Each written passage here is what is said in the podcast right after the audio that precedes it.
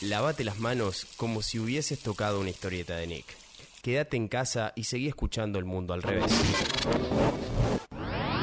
Mi- mi- miramos el mundo al revés por el ojo de la cerradura.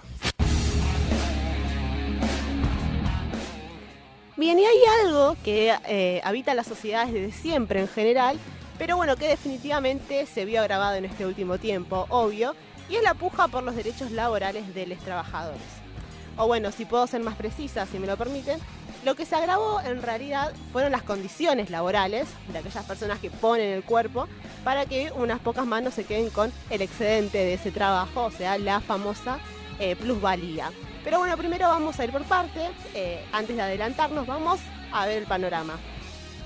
Habiendo pasado los 100 días eh, de convivencia con el coronavirus en nuestro país, obviamente cada localidad con su fase correspondiente, acatando sus protocolos y demás, el gobierno nacional elaboró en este tiempo una serie de medidas paliativas, si se quiere, eh, como lo son los distintos tipos de ayuda económica. Estas ayudas eh, van desde el programa de asistencia de emergencia al trabajo y la producción, lo que sería el famoso ATP, tan mencionado últimamente, hasta la extensión del plan Progresar a escuelas privadas, pasando obviamente eh, por una ampliación en el presupuesto del Ministerio de Salud para hacer frente a este contexto pandémico. E incluso llegó hasta el congelamiento de tarifas de todo lo que es telefonía fija y móvil, internet y TV y demás.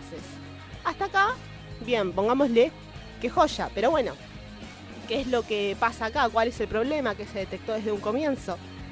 Efectivamente, el problema es la falta de ingresos en los hogares y cómo poder hacer convivir las medidas de prevención, lavado de manos, quédate en casa, no sé qué, no sé qué, con la necesidad de salir a trabajar 24/7 porque si no, realmente no se come. Entre las medidas estas adoptadas se encuentra el incremento en las partidas eh, para asistir a comedores, que aún así no alcanzan, nunca alcanzan. Eh, también la modificación en la tarjeta alimentar, la entrega de bono de 3 mil pesos, aquel bono, eh, a jubiladas, pensionadas, beneficiarios de asignación universal por hijo y demás. Pero la pata fuerte, si se quiere, em, que sostuvo la situación económica, al menos desde lo discursivo, desde la oratoria, eh, esto fue lo que se expresó, fue el ingreso familiar de emergencia, el IFE. Bueno, este IFE, eh, del cual escuchamos en reiteradas ocasiones a funcionarios jactarse de que lo recibieron millones de personas y que familias enteras sobrellevaron la pandemia gracias a este ingreso, eh, bueno, acá es donde una se pregunta eh, si realmente están así.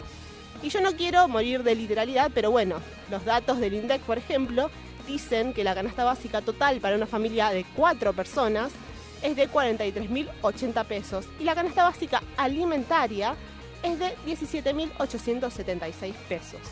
Mientras el IFE eh, puede beneficiar a un integrante por familia y el monto de los dos primeros pagos fue de 10.000 pesos.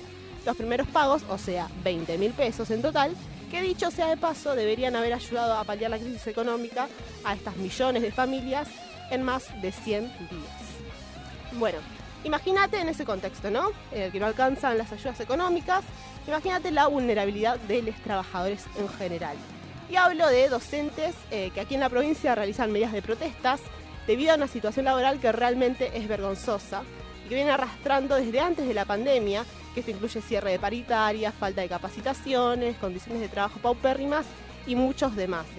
Hablo también de los trabajadores repartidores de aplicaciones móviles eh, que realizaron un cese de actividades a nivel internacional el miércoles pasado. Recordemos que desde el inicio de la pandemia fallecieron más de seis trabajadores debido a las condiciones laborales indecentes.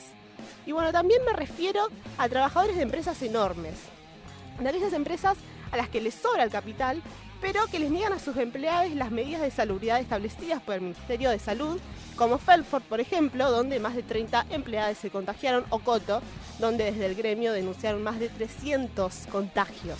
300 contagios. Y las actividades siguen como si nada pasara.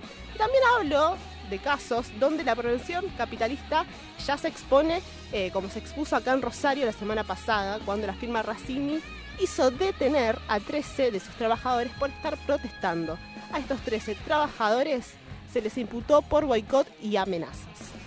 Bueno, así podría seguir toda la tarde enumerando casos de contagios, de despidos, de suspensiones, de rebajas salariales y más. Hasta cansarme podría seguir. Pero bueno, estos casos eh, donde se incumple totalmente la prohibición de suspensiones y despidos establecida por el gobierno nacional, con una impunidad que realmente a una la sorprende. Y aquí, bueno, es donde eh, la pasividad social cobra un rol protagónico y donde tenemos que cuidarnos entre todos de una enfermedad que no distingue fronteras, porque la voracidad empresaria deja al descubierto que la lógica de producción es efectivamente la lógica del descarte, de un modo de producir en el cual se incluye a quienes efectivamente se adaptan a estos modos y donde se relega a la periferia a quienes no se adaptan, ya sea porque no pueden adaptarse, porque no tienen el acceso o porque no quieren. Todas estas medidas tomadas hasta ahora no alcanzan, pero tampoco ya nos alcanza en este contexto pandémico con lavarnos las manos y usar cubrebocas. Resultado de políticas públicas para pocos desde siempre literalmente nos está matando. Y ahora que el mundo está al revés, habrá que dar vuelta todo como tantas otras veces y reinventar, así como reinventamos los lazos sociales, las luchas de todos.